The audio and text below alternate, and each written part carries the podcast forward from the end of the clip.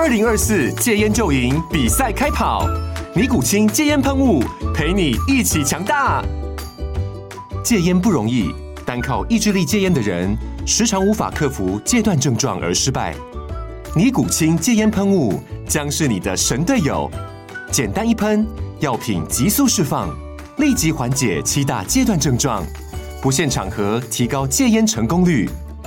除了尼古清神队友，你还可以寻求专业医疗人员协助，一起迈向戒烟成功之路。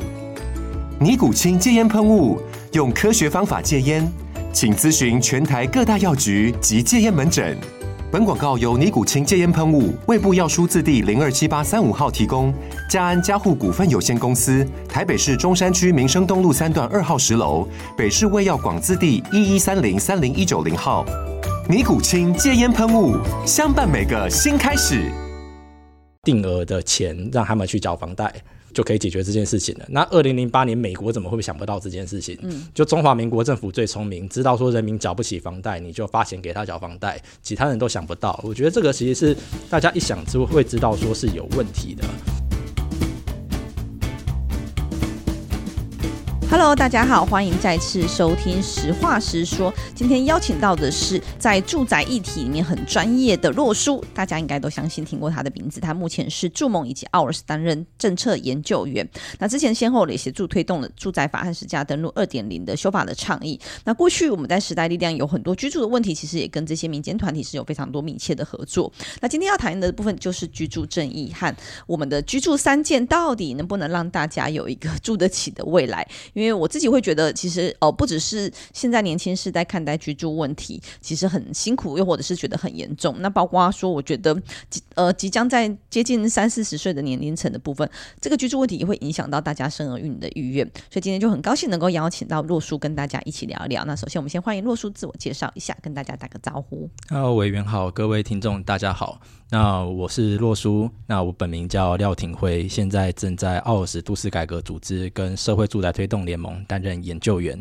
平常在做的是政策的研究跟倡议推动的工作，很高兴今天可以来到这个节目。嗯，我们先来看一下，说蔡政府执政七年之后，当初一直很希望能够处理居住正义，也曾经推出了呃居住三件，以及现在的这个住宅政策的三支箭，都是一样。表面上说他希望能够让大家住得起、住得起、买得起，然后希望能够好好来解决台湾的居住问题。但实际上这些政策到底是只是一个政策买票，还是说呃真的能够让大家有感的来降低居住的问题？我觉得都很值得大家一起来探讨。那我们先看一下。数据面就是执政七年之后，台湾的房价所得比是从八点四六成长到九点八，而租金指数更是一路攀升，从九十五点三五攀升到一百零三点零三。所以的确，我们在看到过去几年，甚至是在疫情期间，我们的呃很整体的经济状况算是稳定，又或者是在某些产业，比如说制造业的表现非常的亮眼。蔡总统也曾经说，台湾经济目前是处在过去二十年最好的状态。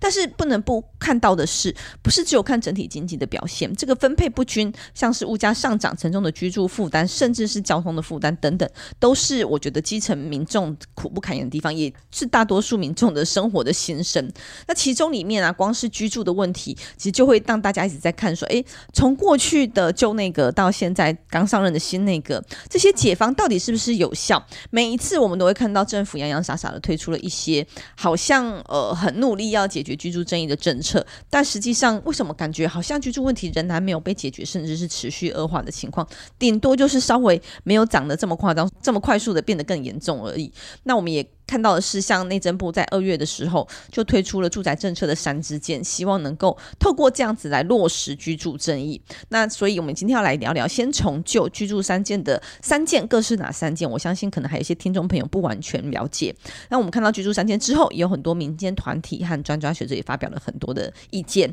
那我先来为各位介绍一下居住三件，我们就从一件一件来逐步来谈。那第一件呢，就是在这个疫后的政策里面，所谓共享经济果实的这个特。别条例以及特别预算里面，他要处理的就是房贷的补贴。但是这个房贷补贴很有趣，它它是补贴的对象是在年所得一百二十万以下，而且原本核贷的金额就有一定的限度之内，像是在台北市八百五十万或其他县市七百万元以下，而且只有一次的定额拨付三万元，所以一次性的补贴三万元，真的会让大家觉得哦轻松了许多吗？那我想当然啦，就是发钱大家都爱嘛，发越多越好，但是到底能不能解决实际上的困境和压力，我觉得这是很值得商榷的。那请洛书来说说看，你怎么看待这个居住的第一件房贷的政策？是目前的讨论比较多，都是集中在就是说，到底民众吃不吃得到这个补贴？那我们把视角稍微先往回拉高一点，就是说，这个补贴它真的是补贴到最需要的人吗？或者是说，这一个政策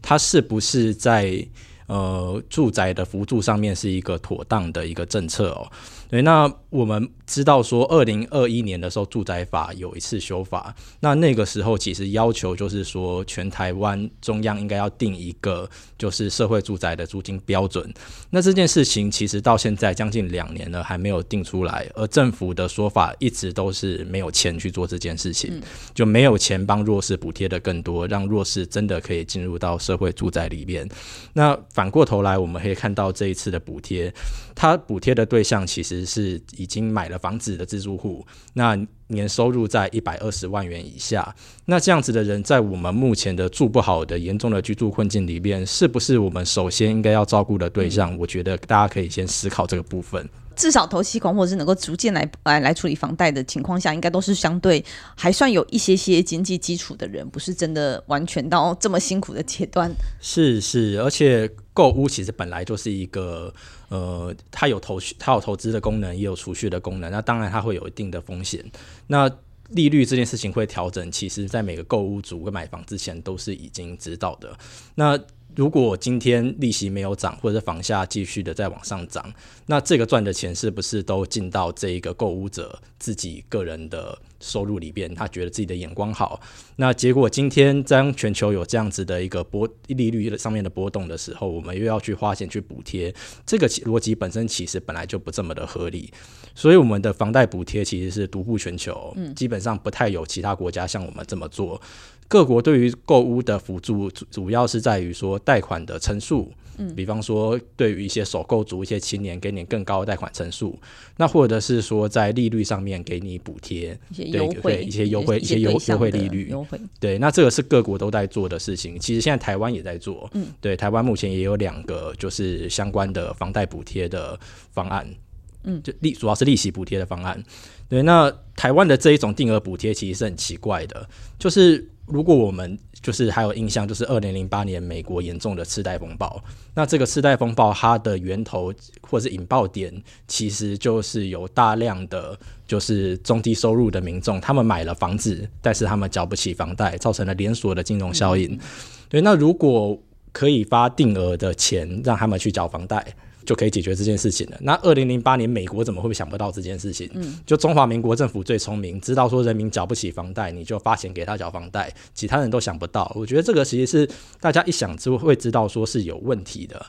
尤其是说，在接下来未来的经济预测里边，其实我们也不确定说美国是否会再持续升息，那台湾是不是又会持续升息？那即便美国没有持续升息，以目前越拉越大的台美利差来说，台湾继续升息的可能性其实也是持续存在的。对，那如果明年升得更多，对，或是持续的升下去，那是不是每年政府都要编这一笔钱？来去补贴这一些购物者，这个做法其实在概念上面就有很多值得被质疑的问题哦。嗯。第一个就是刚才提到说，这样子一次性的补贴或者是补钱的方式，到底是不是一个就解决房贷或是让大家房贷压力减轻的一个有效政策？那同时还有这个补助对象，其实也是必须要好好来思考的。虽然说看似家务所得在一百万、一百二十万以下，的确是月收入可能相对来说，呃，年收入或收入月收入相对来说是可能呃一定的程度的辛苦，但实际来看到，其实包括修贤智委员也曾经提到，他们查了资料发现说，以这个一百二十万以下的房贷族来说，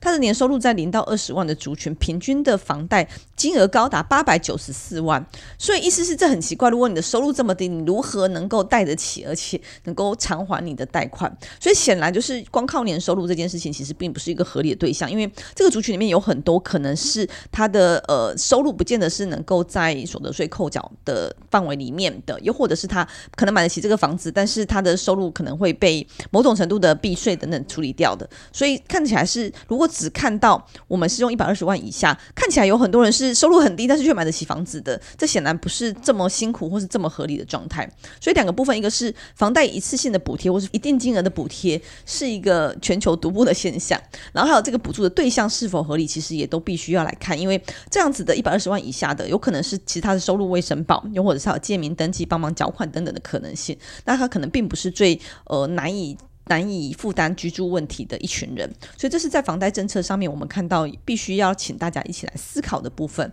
那我们也看到说，在总质询的时候，其实我们也再次问到。内政部长说：“呃，像这样的情况之下，到底这个房贷补贴的意义为何？然后如何解决居住争议？那他就话锋一转，转到说：，诶，其实我们还有其他方式，像是租金补贴就很重要。我们长期以来都有很多租金的补贴的政策，希望可以让年轻的族群在租赁的契约上面，然后或者是能够在租金的补贴上面能够协助到他们一些些。但实际上，我们之前也曾经多次谈到，不光是租屋黑市这件事情，一直持续的没有办法被。”呃，打开来，这个潘朵拉的盒子一直没有办法被打开来。那租金补贴是不是大家都能够申请？我们也实际询问了一些我们呃身边的你青年族群，所以你会不会去申请租金补贴？显然是还有很多各种的困境。那这部分也是请洛叔这边来跟大家说明一下，到底会遇到哪些可能奇怪的状态。是是，那刚刚内政部长林佑昌提到，就是说我们还有其他措施，像租金补贴等等的。那我觉得说这个话真的是，我觉得应该蛮欠缺检讨的哦。因为去年内政部其实跟立法院就是要了三百亿，说要发五十万户的租金补贴。嗯、那实际上他一延再延，到最后到几乎已经是延期两个月的申请时间变成半年了。那最后的五十万户只合了二十七点七万户出去，那因为这次的租金补贴，它的门槛已经放到了十分之宽，对，基本上是大部分的租屋族都已经被容纳进去，它的放分位放宽到所得分那个基本生活费的三倍以内。嗯、那基本生活费三倍以内，在台北市来说的话，以一个三口之家来说，它可能月收入十五十六万以上，还是可以申请租金补贴。那这群人他们是没有钱租得起房子吗？还是赚了十月收入十五十六万，但还是买不起房子，所以感到愤怒？对，那所以我们会觉得说，这个政策它本来在执行率上面跟它的方向目标上面本来就很有问题。对，那不会演的说，这个包括刚刚提到的，就是房贷补贴，其实我们都觉得它是一个很蛮赤裸的买票政策啦。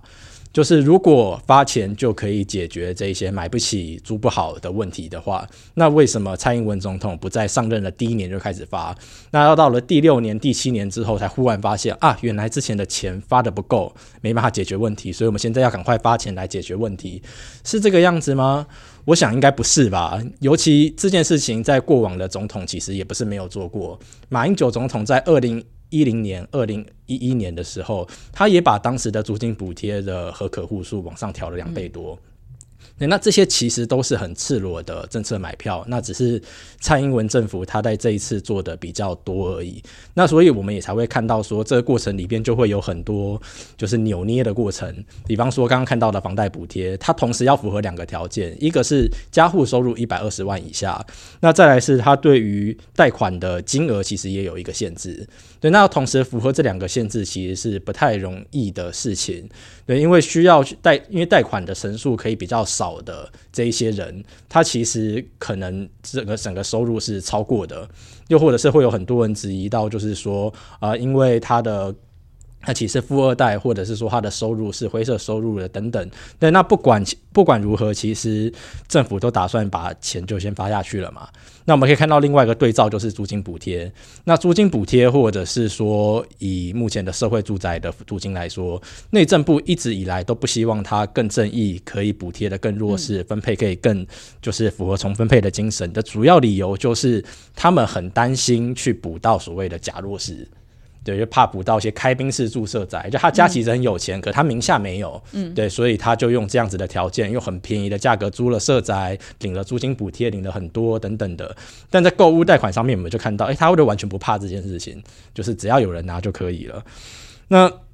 租金补贴它核心的问题，就如委员刚刚所说，它的确就是租屋黑市。对，那内政部之前有说，就是啊，如果房客去申请租金补贴是不需要房东同意的，意的嗯、对。但是房东要把房客赶走，也不需要内政部同意，所以这个其实是很多变相的手法都可以刁难。是是，他就 他就不要跟你续约就好，他也不用把你赶走之类跟你起争执。对，以目前一年一月来说的话，或者是甚至调涨方式，是是是常见的方式。是，所以内政部其实就是完全罔顾现实嘛，他不知道说现实世界中的长这个样子，所以在标。准这么宽，几乎所有租屋族都可以，只要你租房子，你就可以跟政府拿钱的状况底下，竟然只发到六成左右，那这个其实是一个蛮夸张的一个数字。那一定有它的原因啦，因为我们之前跟内政部在讨论这个政策的时候，内政部就会说，没有，我们都有照顾是他们自己不来申请的，可是完全没有去思考到大家不愿意申请的困境或是害怕的是什么东西，反而有点像是我把我东西放在这边，你自己不来吃是你的问题。这其实是我觉得政府在拟定政策又或者在执行面上的一个怠惰的的状态。是是，就是连一般的店家买一送一都排队排的跟什么一样的。那你是这个租屋族，每个月就发个两千多块到五五千多多的那样这样子的金钱给你，那。台湾人竟然都不去申请，这个东西显然是有什么问题的。对，那租屋市场的恶化其实也比目前政府公布出来的数据更严重。虽然租屋的指数已经租金指数已经创新高了，嗯，但是我们都知道租金指数是非常不准确的，它的样本数等等的都有各式各样被人诟病的状况出现。对，那我之前有去找一位台大经济所的硕士，他的研究，他是从一百多万笔的五九一真实交易成功的。一个资料，再排除一些极端值跟离峰值做出来的的一个指数，它表明是说，二零一九到二零二一年底，就这三年之间，就是疫情的前后的这段期间，那台湾的整个房租的指数涨了十七点七 percent，嗯，对，那这个远远的超过目前政府的所有类型的统计，那可能民间的统计在这部分还比。政府的还要更加准确一些，对，那这个年代就影响到了房东跟房客之间权利义务的不对等，就是买不起房子的人越来越多了，他们都涌进租屋市场，但是租屋市场的供给并没有上升，所以房东变得是说他很有议价权，他要涨房租就涨房租，要不续约就不续约，那当然就更不可能去接受你申请租金补贴等等，因为他后边看房子的人啊还那么的多，嗯，对，他可以租给。不愿意提这些要求的这些人，对，那他这一次为了要去进一步的去发这个钱哦，他就去扩大，就是说租赁契约上面不需要房东的身份证字号。对，那这件事情其实是问题蛮大的，就是有点像是巨箭法啦，你被射到了，被射到一支箭，你把外边的箭头就是把它削掉，你就当做了没这回事发生。那会有这件事情，是因为在去年的三百亿租补的时候，房东其实私底下他们会去传一些讯息，就是说我只要租约上面不要附身份证字号，那房客即便要偷偷的去申请租金补贴，那也也对对也也也也会也会无法过关。对，那目前营建署的做法是，他还是会先核可，然后要求你三个月之内去补件。对，那实际上我们当然知道，很多房客他就是没有办法补件嘛，他是从最后的数据里面被删除。那为了面临这样子的一个状况，所以他们就需要去修改规则，就是说啊，接下来也不需要房东的身份证字号。那这件事情其实是为了发钱有点无所不用其极哦，因为行政院消保会里边关于租屋契约的应记载不得记载事项里面，其实双方的基本资料包含身份证字号，就是应记载事项的内容。那我们今年年初通过的租赁条例里面，其实也去多加了，就是说，如果未来租赁双方违反了这一个应记载不得记载事项的话，它是可以被房东是可以被罚三万到三十万不等的这样子一个罚款。那目前营建署的这个租金补贴却说，如果房东的租约没有提供身份证字号也可以申请，那完全就是跟消保会当时想要去保障租客权益的这个立场背道而驰。那更严重的是会有很多的假租约问题，就如果这一个房东他本身是房屋所有权人，他只是故意不填身份证字号，那这个可能还好办，因为你有了地址，有了名称，你是房屋所有权人，进到政府的系统以后，他可以把你的身份证字号抓出来，这个是没问题的。但是现在麻烦的是，有些是二房东或是私下转租的部分，嗯，那这个名字根本就不是住宅所有权人。那他也不填他的身份证字号，那到最后这一份租约到底应该要怎么认定的问题，那甚至公务员敢不敢核可过的问题，因为可能会有使公务员记载不实等等的这些法律的风险。对、所以为了要去扩大这样子的发放，不断不断的去降低门槛，然后去破坏法治，而不去思考就是说，那为什么租黑市这件事情只剩了七年都没有开始去试着去遏制它，来让政府的补贴真的可以去。拳拳到肉的去补贴到这些应该补贴的人，我觉得政府是应该要去检讨，而不是去不断的去开放这些法治以外的空间。嗯，其实就刚刚如同洛叔所讲的，其实政府的政策本身，或是它的法规本身就是一个冲突的现象。过去因为在租屋的问题上，其实常常会遇到很多的纠纷，所以才会有租赁专法里面很多的一些细项，希望能够更聚焦和更明确的被定义下来。但是却在我们的租补方面，反而又走了一个背道而驰的方式。其实这是很吊诡的。那我觉得，呃，老实说，居住的问题或是租屋的问题，应该是绝大多数人都曾经经历过或是正在经历的。所以显见这个租屋市场其实是非常的大，但是连我们内政部到底能不能掌握租屋市场有多大，都是一个很值得商榷的部分。因为都过去我们也曾经透过多次咨询和协调会，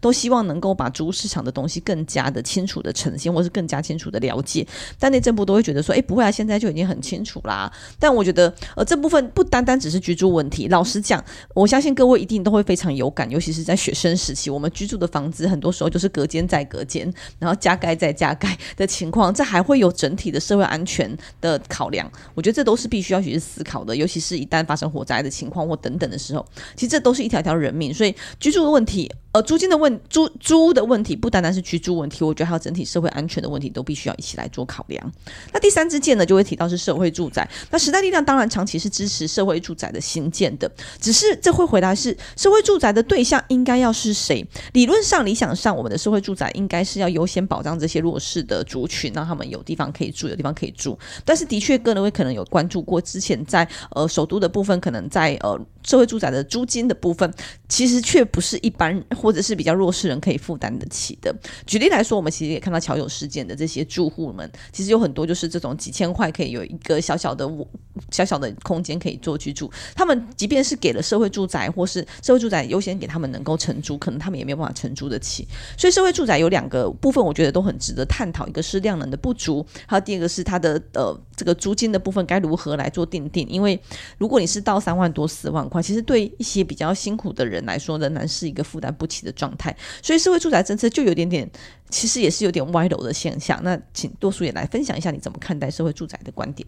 是，那我们目前的八年二十万户社会住宅就分为直接兴办十二万户跟包租代管的八万户社会住宅。对，那直接兴办的十二万户社会住宅一向也是我们支持的目标，而且我们希望不只是蔡政府，未来的政府它也可以持续的兴办下去。那因为各国的社会住宅其实都不是在一任、两任政府之内可以完成它的存量的，它是必须要持续的进行下去。对，所以社会住宅是社会改革的一部分。是是是，那。所以社会住宅，他们这次又在重提这件事情，就是对于直接新办的社会住宅来说，希望他们可以继续继续的做下去。但是数量上面的话，就不要再去玩更多的文字游戏。对，他目前的说法是在直接兴办的社会住宅已经有了七万多户，将近八万户的这样子的一个数量。但是实际上，我们看到既有的已完工出租的，就是我们把现在正在兴办的、还在招标的，把它去除掉的话，全台湾的社会住宅大概是两万四千多户，嗯，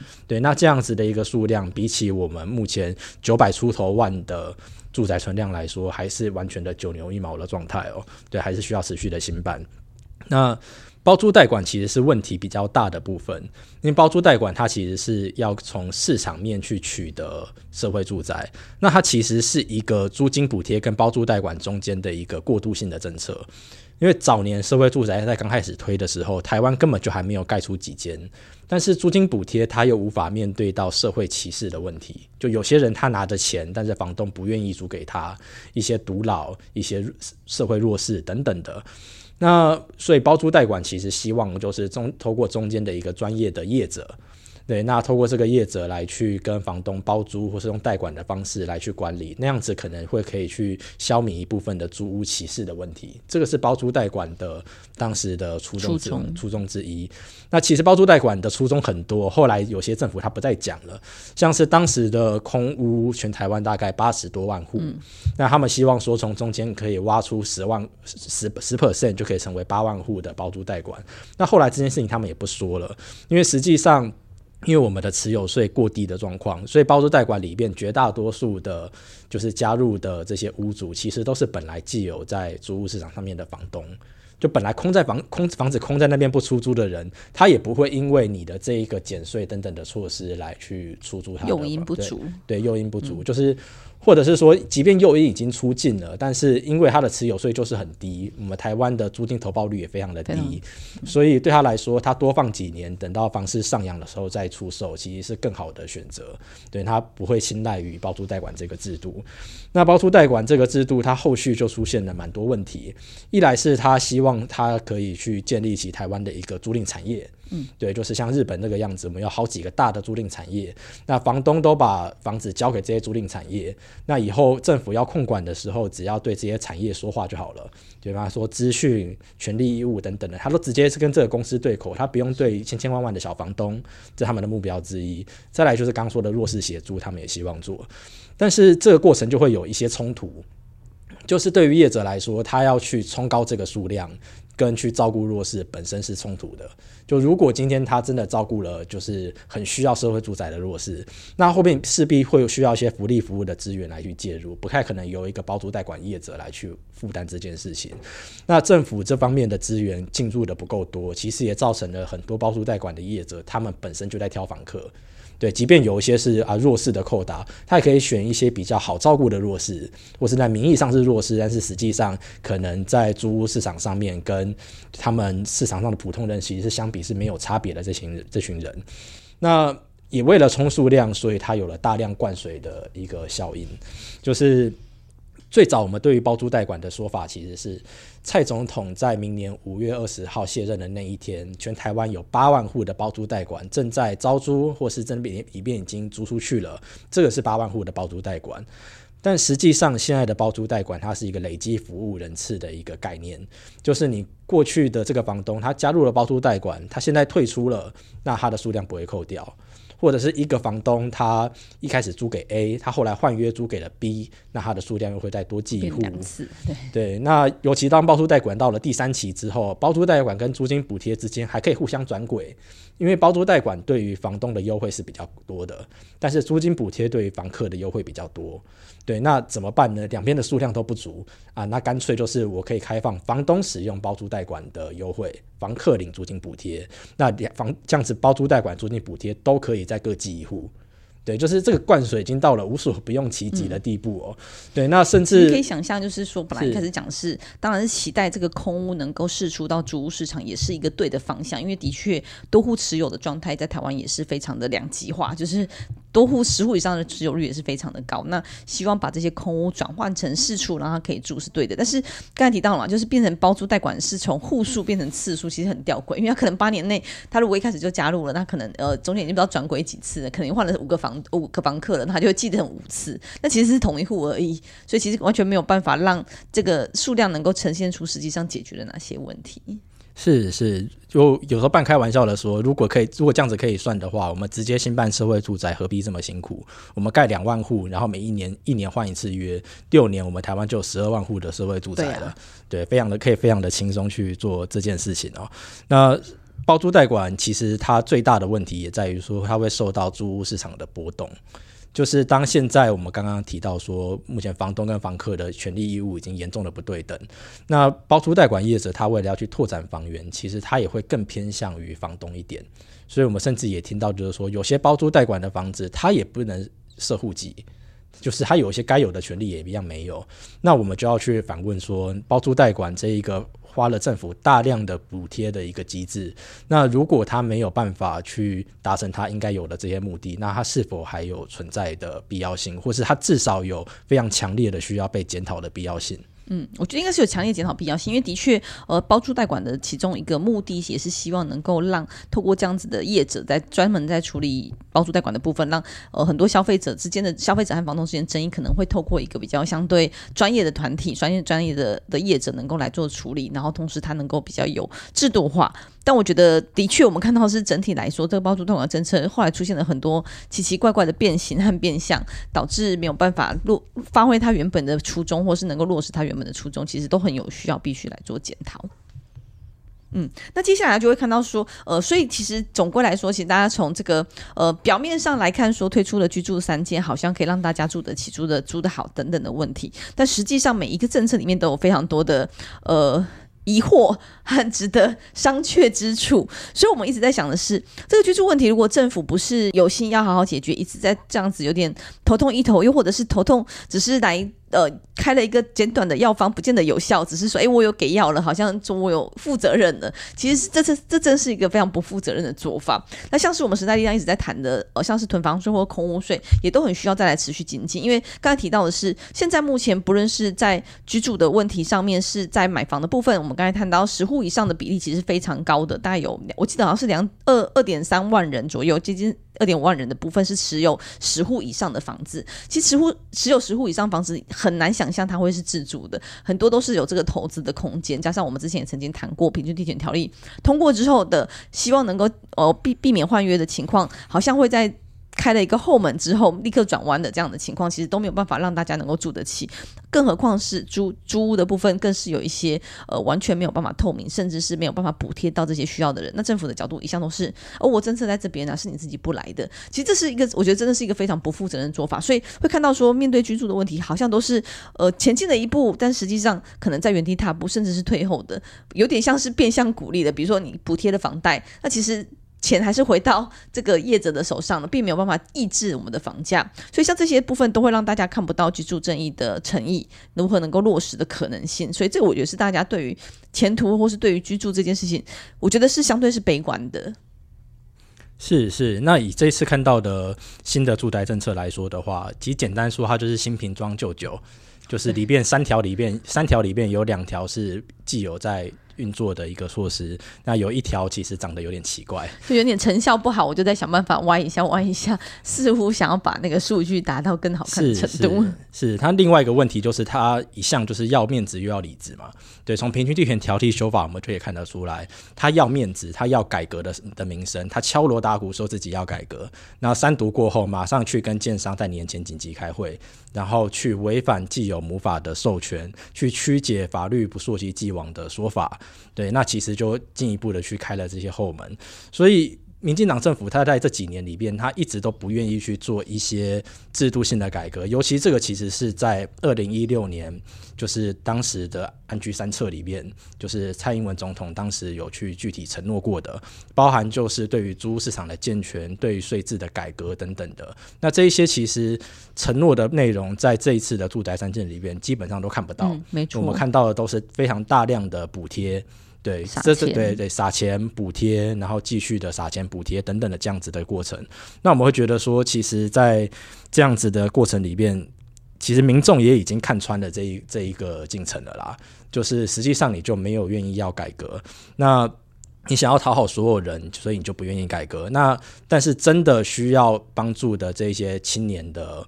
呃居住的困境，那实际上政府他又只能透过发几个钱。来去消弭大家的愤怒，但因为你没有去做制度改革，所以有时候你连发这几个钱，那这些青年都拿不到，像租金补贴就是这么一回事。所以其实我们已经在住宅政策的，或者是在住宅市场的健全上面，我们其实已经腐烂到了，就是政府如果他不改革的话，他连去发钱，他连去讨好所有人都做不到这样子的地步。所以真的是在。还有一年的时间，政府是应该要去好好的去思考，就是整个制度性的改革到底有没有可能在这个地方先做一个前期的推展，那未来才有更多的制度延续的可能性。其实很吊诡是，像我们在总咨询呢，就问到说，诶，那这些政策，像比如说刚才提到平均平均地权政策的法家湾，其实就会谈到是这边并没有办法抑制投资客，但我们会看到内政部的说法，并不是说，诶，他的目标是怎样的，能够达到什么样的目标，能够让我们的房价的回稳，或者是说，呃，至少不要是这样子飙上的情况，他反而会说，诶，这个政策还没上路，其实我们就看到房市可能趋缓，所以已经非常有效了。那我说，那到底政政策上路之后，能不能实际上更有效的来抑制？他反而没有办法回答。这其实是有点荒谬的，就是过去这几年的房市的稳定，或是不能说稳定，房市的趋缓的上涨，的确我觉得是有一些些的。但是这个部分有很多因素，包括说在疫情的期间，包括说我们的房贷的利率的增加等等，都有可能是造成这个原因，完全没有办法直接对应到说，诶，我只要打出这个政策来，就是已经导致了这样的现象，已经产生了这样的结果，这个都是非常的呃跳了太多步，然后而且是没有办法直接去论证，没有办法去直接去证明说，平均地权条例就算法夹弯之之后。还是有效的。那内政部其实也讲不出来说，诶，为什么这样还有效？又或者是本来的做法才是正确的，为什么不做？这是一个回避责任的一个说法。那包括说，像时代力量刚才提到的是，我们常常常一直在希望，多年来一直在倡议就是囤房税、空屋税的部分应该要来课征，因为我们希望的是，好，即便你拥有房子，它不应该是变成一个商品的字。闲置在那边，而是如果你有房子，OK，你有这个能力，那你至少把它 release 出来到我们的主市场，让大家有更多的呃更多的空空间的选择。因为刚才提到的是，租屋市场里面供给面其实是远远不足于需求面的。那这部分其实我们也会看到说，诶，民进党或者是一些侧翼，其实就会讲说，哦，时代力量要课囤房税，就是只要买房子就会课很重很重的税，其实是让大家更买不起的。其实这完全就是曲解了我们推出的版本。我们都会觉得这是有个空间，比如说你一一户、两户、三户，当然这是一个合理的持有的状况。让大家可以有一个居住的空间，其实这本来税税制就不会去变动。但是比如说刚才四户到刚才提到的，大概有两两万多人是两万多家户是持有十户以上的房子，这显然它就不是一个。从居住的角度来思考，而是变相的投资或是买卖的这样标的的可能性的情况下，才应该课予相对比较重的税，让大家持有的成本是能够增加的，或是投资的变成商品投资的可能性是抑抑制的。所以，我们看到的是，只有靠居住三件，或者是每年政府到选举年的时候，老实讲，都会特别提到说，哦，我们居住问题很有想要解决，而且我们也很努力解决了，这几个一定会有效。但实际上看到的是，呃，让大家非常的质疑和非常的。怀疑说，诶，政府到底是有心还是只是要来做政策的傻傻逼和买票的政策而已？嗯，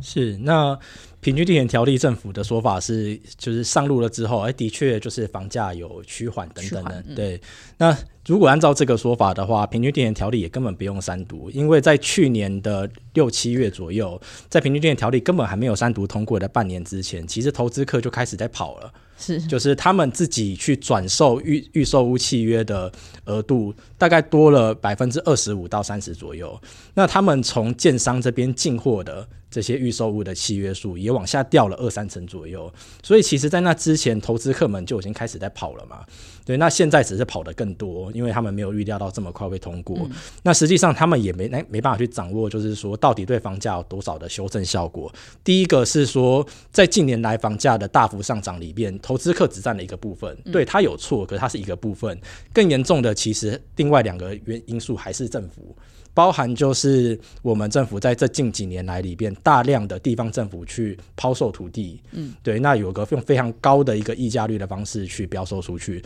那对建商来说，他当然就是贵买贵卖，你卖给我更贵的土地，我就更贵的卖给民众。那所以这也是建商团体在平均地权条例的时候，直接去批评，就是说啊，政府带头炒房，现在又把它怪到我们头上。对，其实建商的这个说法，当然我们不同意，但是我可以理解他们背后的理路是什么。那再来也是金管会。其实，二零一八年的时候，就大量的释放了更多的资金进入到房地产市场。那所以，一来是政府他明明也知道说房价上涨其实不只是打投资客的问题，那再来是打了投资客，其实对各个区位的房产房价的影响也不同。在过去这几年里边，预售卖的比较多的投资客比较多，房价上涨比较高的区域，它的回跌速度就会变得比较快。对，那对于一些比较市中心的蛋黄区的交易量没这么多，没有那么多预售屋的，像台北市区，那它可能就比较不会受到平均地权条例的影响。影。对，所以他们说不出来，其实是其实是正常发挥。对，其实这这但是这这是我觉得政府呃必须要去面对和坦诚的部分，就是如果你们连政策的呃，应该说对象的分析还有市场的了解都不够的情况下，当然就会推出一些 看似很很漂亮的政策，但完全没有用，或是。有效果有限的政策，其实然后大家就会说，哎，呃，你们是因为你们自己不来使用，你们自己不来用的。其实这这正是荒谬之处，就是你其实应该先了解问题之所在，然后以及大家不使用或是没有办法抑制房价，或是抑制这个呃整体居住问题的恶化的情况到底是为什么，才有办法谈出一个适当的政策。那这其实不只是在刚才提到的呃买房，然后居住问题、租金的问题、社会住宅问题。过去我们其实也曾经讨论过的，就是像学校的宿舍和大学的住宿。的这些可能性的方案，其实也都是有一些政策，好像洋洋洒洒的列出一堆，就发现哎，申请率或者是执行率有非常非常非常低的状态，这就是所以所以连头痛医头其实都做不到。刚委员也提到囤房税或空屋税的这样的议题，那我们也觉得说，因为其实，在去年选后，我们有去写一篇文章，是给民进党政府未来的一个改革建议。对，那里边其实就是有跟就是民进党政府这边去呼吁，就是说，其实有一些政策改革、制度改革它是必要的，而且你应该要先做哪一些改革，才有可能缓解这一切。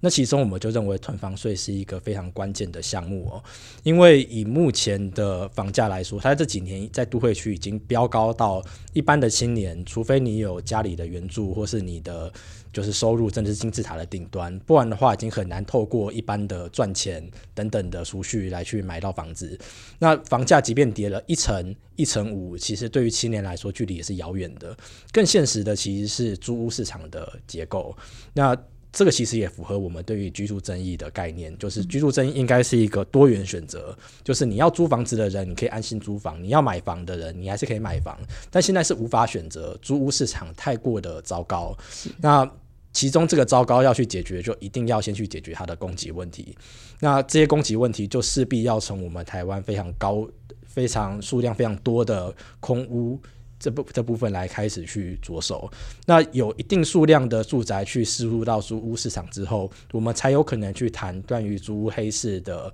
改善。跟对于租屋市场的管理，不然现在的政府其实都是投鼠忌器的。对对，去年五月内政部对于租赁条例的修法的一些改革内容，全部都否定。嗯，那否定的内容其实就是他害怕租屋市场进一步的闭锁，就是害怕房东说，我现在就是租给年轻人，就是在做善事了，你还给我管东管西的，我一不爽收回来不要租。对，他们其实在担心这件事情。那我会觉得说，一个号称要去协助青年、协助租屋族的一个政府，执政的七年之后，结果对于租屋市场的改革，竟然是抱着这么投鼠忌器，而且完全没有办法让租屋市场的更多的供给增加。我觉得这个是一个失职的一个动一个的一个行为哦。嗯，所以我们还是期待说，呃，新内阁上任之后，虽然也提出了一些新的政策，但恐怕还是无济于事，或者是成效非常非常的有限。但我觉得面对居住的问题，我觉得即便今年是选举年，就是二零二四年的一月会选举，也没有办法避讳的一个问题，因为这的确是我觉得大部分人非常沉重的一块负担。所以，我们还是很希望在这边再次的呼吁相相关的主管单位以及我们的执政政府，能够要好好的来思考，到底呃该不该做和该怎么做。我相信。有很多答案，或是很多方向，其实政府是有想法，也知道该怎么做，但是有很多政治现实的考量和他们的害怕和担忧之处，甚至有一些利益权利的结构在里面，所以导致他们不敢或不愿意去做。但我还是要觉得，回到回到民意代表的角色，回到政府的角色，这真的是人民是头家，人民的问题就是政府必须要去面对的问题，不应该被这样子的各种呃现状给绑架住了。所以应该还是要好好来解决我们的居住问题，才是正道，才是好好好好的让人民有一个。对台湾政治有期待的可能性，嗯。好，那今天就是针对居住居住正义的这个居住三件，稍微跟大家做一个解释和说明，以及说，哎，为什么大部分的人，我相信然后就是政府一直在谈推出了什么政策什么政策，但大家都觉得还是好辛苦，而且相对无感。理由就是在此，因为政策的标的的不对，然后政策内容的不对，其实都会让大家没有办法享受到这样子的可能性，和没有办法是受到协助的对象，协助对象的这个族群里面，所以导致大家仍然是在很辛苦的居住环境当中。那我们觉得这也是必须要。希望大家一起来关注的。我觉得需要透过大家实际上一再的去反映居住遇到什么问题，这个声音要大到让政府可以听得见，政府真的愿意去面对，他才会有有心来好好做改变。那当然只靠民意代表是不够，我觉得立法委员的责任很重，或者是民间团体的责任很重，没有错。但是真的也很需要靠社会大众一起把这个问题呈现，不要抱持着悲观或是放弃的态度来面对。希望大家可以继续的来关注我们的居住问题，而且一起把这样的问题更加的一一讲再讲的让政府能够听得见，这是非常必要的。然后所以希望大家能够继续跟时代力量、跟民间团体、跟助盟、跟 Hours 一起来关心我们的居住问题。嗯，那今天的节目就到这边，谢谢大家，谢谢，谢谢大家，拜拜。